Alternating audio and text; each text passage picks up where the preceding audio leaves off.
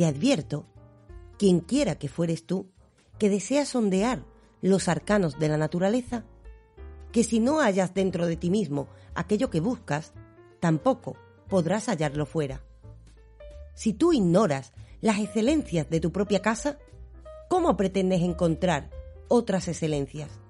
En ti se halla oculto el tesoro de los tesoros. Hombre, conócete a ti mismo y conocerás el universo y a los dioses. Este fragmento que les acabo de leer pertenece al oráculo de Delfos, un oráculo en cuya puerta veíamos una frase, una sentencia que se ha quedado en la memoria de todos, la sentencia Noxi Seautón, una sentencia que es recogida en nuestra lengua como conócete a ti mismo, pero más allá de la puerta del oráculo de Delfos, coronada precisamente por esas letras que decían conócete a ti mismo en oro, imposible no verlas, había otro fragmento.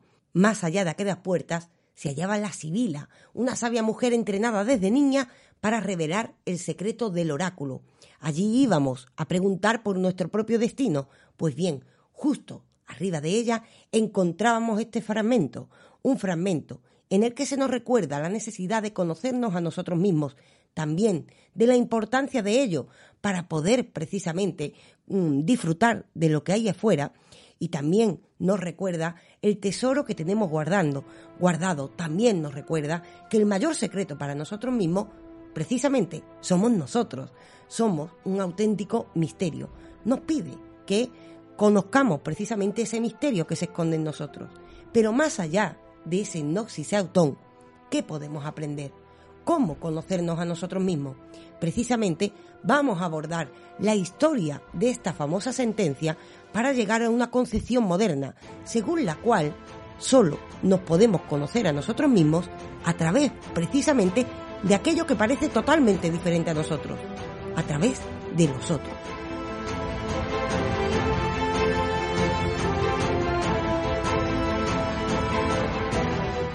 ¿Y cómo es esto de conocernos a nosotros mismos a través de los otros? Bueno, llegaremos a ello. Y es que en este podcast vamos a hablar de otredad y de alteridad pero en relación precisamente con esta sentencia que estamos hablando, en relación con esa tarea que al parecer tenemos todos y que se nos recuerda desde que existe el oráculo de Delfos, que es conocernos a nosotros mismos. ¿Qué papel juegan los otros precisamente en esa tarea universal?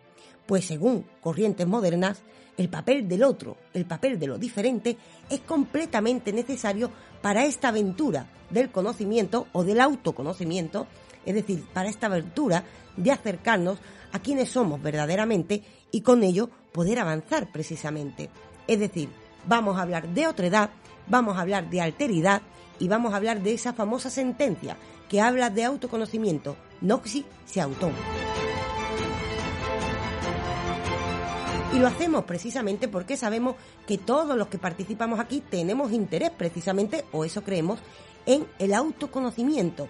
Hablamos mucho de autoconocernos y esto nos lleva al imaginario de que necesitamos aislamiento y reflexión. Y en parte es así. De hecho, lo estuvimos hablando en el podcast que hicimos recientemente de Min Chung Han, en el cual vimos precisamente cómo nos decía este filósofo coreano que era necesario pararse y reflexionar sobre uno mismo, disfrutar en cierta medida de la soledad. Esto nos lleva al autoconocimiento. Lo cierto es que no, decía Bin Chung Han, y ya es prácticamente reconocido por todos, también por la psicología de la que hablaremos también en este podcast. Esto no es el medio de autoconocimiento. Cuando nos aislamos, cuando nos quedamos solos, conocemos una parte de nosotros, una parte íntima, por supuesto. Paramos y somos capaces de analizar parte de nuestra vida, somos capaces de detectar algunos elementos. Pero para el verdadero autoconocimiento es necesaria la participación de un otro, un otro diferente. Y de hecho, por ello precisamente, la filosofía de Wing Chun que analizamos precisamente en el podcast que hicimos hace poco, que tienen disponible en YouTube y muy pronto también aquí en Evox, eh, precisamente, como les decía, hablábamos de la necesidad de abrirnos al otro. Eh, hablaba de que el sujeto moderno, el sujeto contemporáneo, es un sujeto narcisista que se cierra sobre sí mismo porque entiende este mensaje precisamente de una manera individualista y a lo que tiende precisamente es la, a la separación con respecto al otro, un otro que, como ya veremos en este podcast al hablar de otra edad, ha quedado en cierta manera cosificado. En su contra, Bin Chun decía que lo que nos podía salvar de esta situación y lo que nos podía llevar al autoconocimiento es celeros, aquel sentimiento que nos ayuda a abrirnos a los demás precisamente y de esta manera descubrir facetas de nosotros mismos desconocidas. De esta manera, por tanto, nos autoconocemos.